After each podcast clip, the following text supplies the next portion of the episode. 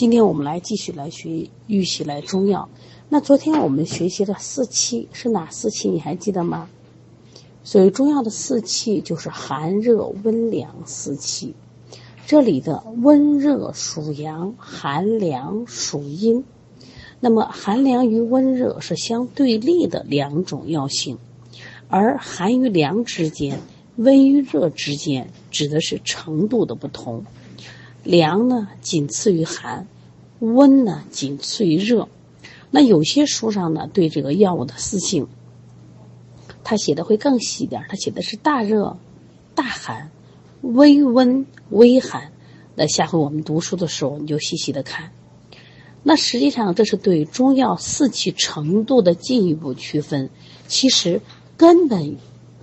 这个分为就两性，寒热两性。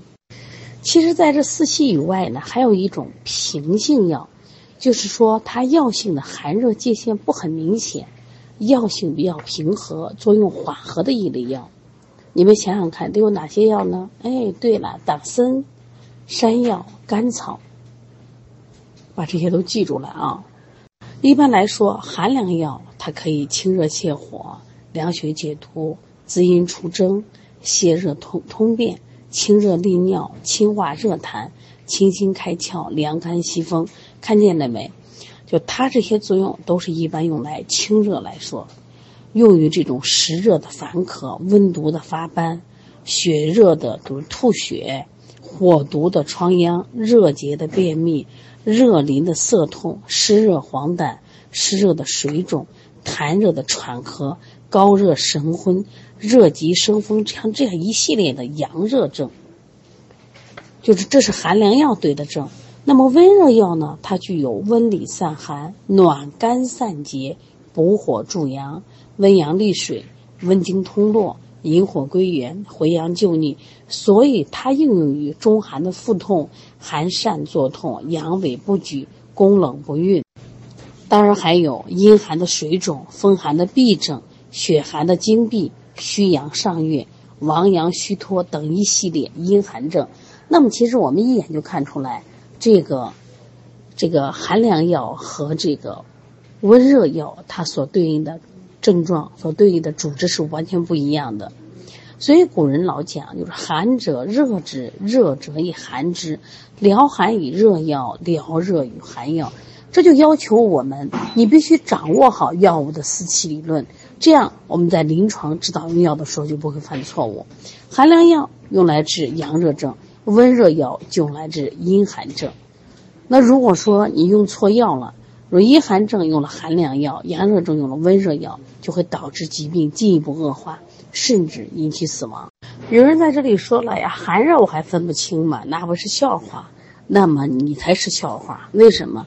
我们单纯的寒，单纯的热，当然分得清，但是临床实践中，就像我们前面学的中诊一样，中基一样，它是不是有寒热的错杂、虚实的交杂？到底是上热下寒呢，还是中寒下热呢？是不是有时候就情况比较复杂？所以说，往往用错药。那还有咱们经常讲的著名的这个民间的医学家李可。他善用附子，大家知道附子是大热，那么他就给谁用？给这个肿瘤病人用。一般人敢用吗？那他肯定要判断情况。像这种阳气极衰的，用阳气用附子来回阳救逆，用对的药，附子没有毒，反而是救人性命的药。你用错了，可能就加速死亡。说因此，像表寒里热、上热下寒。寒热综组而导致的寒热错杂的复杂病症，那有可能你是寒热药并用，使寒热病除；如果是寒热错杂、阴阳隔拒的复杂病症，可能我们采用寒热并用佐治的方法治疗。这就是你要掌握四气理论，根据季节不同指导临床用药的规律。一般来说，在寒冬时没有湿热症。不要随便使用寒药，以免损伤阳气。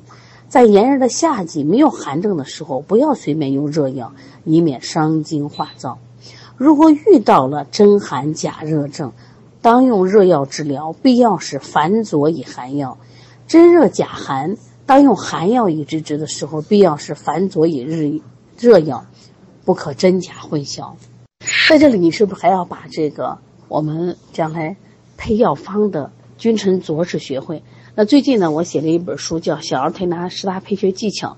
其实关于佐治用药就讲的挺多的啊，你可以下来看一看。昨天其实我们提到了五味，单了解药的五味简单。那么药物有酸、苦、甘、辛、咸几种味道，五种味道。其实啊，跟我们吃饭一样，我们吃饭是不是也有这几种味道？那么因为它有五种不同的味道，其实它有不同的治疗作用。实际上，就是我们的药物不仅仅是这种五味，一般我们还有淡味、涩味。但由于酸、苦、甘、辛、咸，它是最基本的五种药味，所以我们称为五味。其实这个中药的五味跟我们的五行的关系也特别的密切，它也具有阴阳五行的这个属性。像我们经常讲这个辛、肝这两个味道，心和肝两个味道，发散为阳，酸苦涌泄为阴，咸味涌泄为阴，淡味渗泄为阳。那后来呢，古人就把这些概括成辛甘、辛甘淡属阳。酸苦咸涩属阴，大家把这句话记下来啊！我再说一遍：辛味、甘味、淡味，它属于阳，这三个味道属阳；酸苦咸涩这个四个味道属于什么？属于阴啊！也就是说，我们不仅知道这个药有五味，其实它的功效在哪里的？其实我们的古人都给我们总结好了，说辛散、酸收、甘缓、苦坚。咸软，那么如果你还不理解的话，那我们结合我们教材，我们来继续说一下。像心，它的主要的功能是什么？能散能行。像肝的主要功能是能补能和能缓。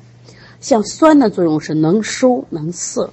苦的作用是能泻能燥能坚。咸的作用是能下能软。你可以在我们的教材里把这些。简单的总结的话，可以再写一下。等到我们上课的时候，小郭老师一定会给你讲的啊。像心用四个词是能散两能，能散能行。像甘是三个能，能补能和能缓。像酸两个能，能收能涩。苦是三个能，能泻能燥能坚。咸是两个能，能下能软。淡是能渗能利，这是两个能啊。也就是说，凡是辛味儿的。这种药物，它有这个发散、行气、行血的作用。一般来说，像解表药、祛风湿的药、行气的药、活血的药，都具有辛味儿。所以说，你说哪些药有辛味儿呢？现在你再反过来推，哦，解表药，还有一个行气行血的祛风湿的药、行气药、活血药都具有辛味儿啊。说辛味儿多注意这个治表症，我们的教材写的是治表症和气血阻滞。其实血瘀、风湿痹症，辛味药也可以啊。你像紫苏叶，它就可以发散风寒，这是解表的，是不是？你像木香，木香这个药呢，就可以行气止痛，它属于辛味的。川芎的活血化瘀，它属于辛味的。当然，我们还有祛风湿的药，它也属于是一辛味的。像甘味药三个能，你还记得吗？它是能补，补什么？补就是补益的意思，滋养的意思。能和，能和，你看啊，就调和药性。然后呢，能中毒解救，呃，呃，就是我们解毒。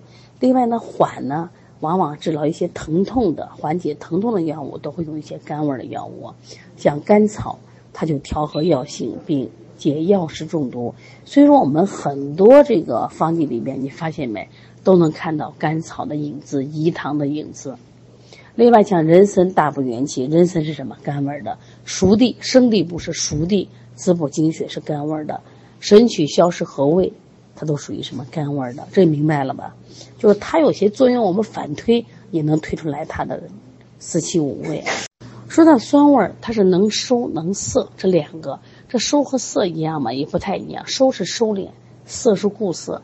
像我们常说的固表止汗、敛肺止咳、色肠止泻、固精缩尿、固崩止带，你看这样的药物，你只要见到这样的词，就知道它是什么药，酸性药。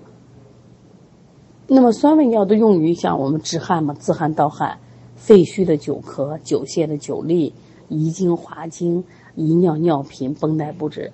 你像我们在儿科临床里面，小孩的遗尿很多，那你就要想啊，尿频的要用酸性药。那么对于我们的穴位里边，我们要找一些收敛的穴位，是不是？像我们的肾经，它就可以知道什么止遗止尿的作用。那说明我要问他的五味，它是不是就酸性的药？另外说到苦药是能泻、能燥、能坚，那能泻呢，就是我们用清热泻火的，那还能燥湿的。坚是指的坚阴泻火存阴的意思。那么这些呢，我们举几个这个中药，你像我们常说的黄芩、栀子，它就是清热泻火的。你像这个燥呢，像我们说的黄连、龙胆草，它就清热燥湿的。还有这个苍术、厚朴，它是苦温燥湿的；像知母、黄柏就可以泻火存阴，叫坚阴啊。关于淡是能色能利，具有渗水利湿的作用啊。所以你记住，凡是渗水利湿的都有淡味儿。举例子，茯苓、薏仁、通草、灯心草，是不泽泻？它都属于什么淡味儿的啊？都属于淡味儿的。另外还有个涩，涩是收敛固涩，跟谁可像？是不是跟这个酸味儿是不是也很像啊？我们前面讲了，这个中药里有四气五味，那么四气是单令使用吗？五味是单令使用吗？No No No，它不是，它们一般的话都是结合起来。所以古人就讲这个物有味必有气，所以它俩是结合起来，药性是由气和味共同组成的。也就是说，你必须把四气和五味结合起来，才能准确的辨别药物作用。一般来说，气味相同，作用相近。同一类药物，大都如此。你比如说辛温的药物，你看辛是啥？五味吧。温是啥？四气。辛温的药物具有发散风寒的作用。那像甘温，干温的药物都有补气助阳的作用。所以把这些搞清楚啊。另外，学习药物啊，还要了解药物的升降浮沉。升降浮沉就是这个药物对于人体作用的不同的趋向性。升就是向上提举，趋向于上；降就下达于降逆，趋向于下；浮是向外发散，然后沉是向内收敛。也就是说，升降浮沉呢，也就是说，药物对机体有向上、向下、向外、向内四种不同作用的趋向。你像我们的疾病在病势上常常表现出向上，像呕吐、呃逆、喘息，这是向上的；向下的像脱肛。遗尿崩漏，向外的就是自汗盗汗；向内的，你像表证未解入里，在病位上有在表外感的表证，在里里实的便秘，在上目赤肿痛，在下腹水尿闭这样不同。那我们现在病是有在上的在下的，那我们要怎么去治病？比如说这个人他得了外感病症，那我如果发汗就好了，所以说我一定要通过发汗药。让他的病性往上、向上、向外发散，一出汗是不是就退烧了？那么小孩如果是便秘，便秘然后引起的这种发烧，那我们所用的药物一定要趋向于下，让他拉的，一拉这个病可能就好了。一般来说，凡是味道属辛甘、气属温热的药物，一般都是生服药，像麻黄、生麻黄芪。如果味道是苦酸。咸性属寒凉的药物大都是沉降药，像大黄、芒硝啊，把这分清楚。今天我们来看一下中药的配伍。中药的配伍呢，也就是我们经常看到这个，到医院去看病的时候，医生会写方剂，有的时候他可能是写一味药，有的时候他会写到两味药，有的会写到十几味药。他其实用配伍。我们配伍啊，这个配伍在中医药里叫什么？七情配伍。它包括单行配伍、相虚配伍、相实配伍、相位配伍、相杀配伍、相误配伍、相反。注意啊，这是个单行配伍。那我写的小儿推拿十大配穴里面也提到了这些配伍方式啊。所以说，希望大家把这个中药的配伍的方法学一学，应用在我们儿推临床上。一般来说，单行配伍也就是单用一味中药，一般治疗这种。病情单一的疾病，那我们在我们也可以用这种毒血疗法。你像这个独参汤，它独用重用人参这一味药治疗大出血引起的元气虚脱的危重病人，像青筋散单用一味黄芩治疗肺热咳嗽的病症，用马齿苋治疗痢疾，用夏枯草治疗消这个阴流，益母草膏调经止痛，鹤草芽驱除绦虫，柴胡针剂发汗解热。丹参片治疗胸痹心绞痛，那这些需要大家要知道，这都是一味药，就是用西我们儿推的话叫毒血疗法，人家叫单行疗法啊。我专门讲了这个谁，就是屠呦呦，我们国家获得这个诺贝尔奖的屠呦呦，她其实就用的是什么青蒿素治疗这种疟疾，单用青蒿，所以这种。单行疗法或者说毒血疗法应用于病情相对比较简单的治法，你用对了，效果非常好。那第二种呢，叫香须，这两种性能比较相似的中药配合使用，有两个菌穴，两个菌穴就它俩共同合作，增强自己原有的效功效。你比如我们举例子，像麻黄配桂枝，那两个都有这个发汗的作用，那麻黄配桂枝就增加增加了发汗解表。祛风散寒的作用，你像附子和干姜都是温热的，它两个配合使用就增强了温阳守中、回阳救逆的功效。你像陈皮和半夏，它俩都能化痰，它两个如果作为相须使用，加强了燥湿化痰、理气和功、和中之功。还有像我们的全蝎蜈蚣，全蝎蜈蚣成了动物药，一般都是吸风止痉，单用一个就有作用，如果两个作为菌血相须使用，那么。它的疗效会更好，但一个前提是什么？